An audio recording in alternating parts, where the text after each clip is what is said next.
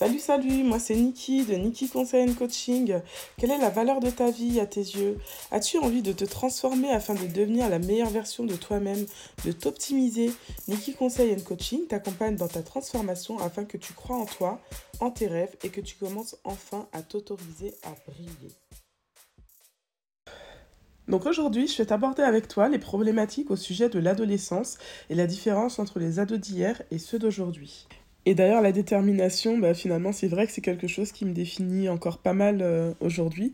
Donc, alors, par rapport à cette histoire de gars là, donc, euh, on s'était vu une fois. Donc, j'avais eu, comme on dit, un coup de foudre.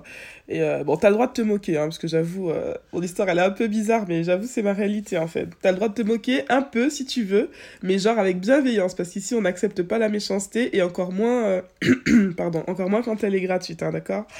Donc, bref. Donc faut dire que le, côté positif de cette histoire, c'est que j'ai gardé ma virginité un moment grâce à cette amourette fantôme.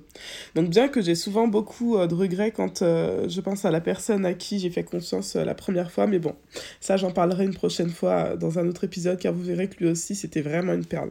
Et je pensais aussi un peu à M, qui finalement s'est avéré être homosexuel. Je l'ai découvert bien plus tard.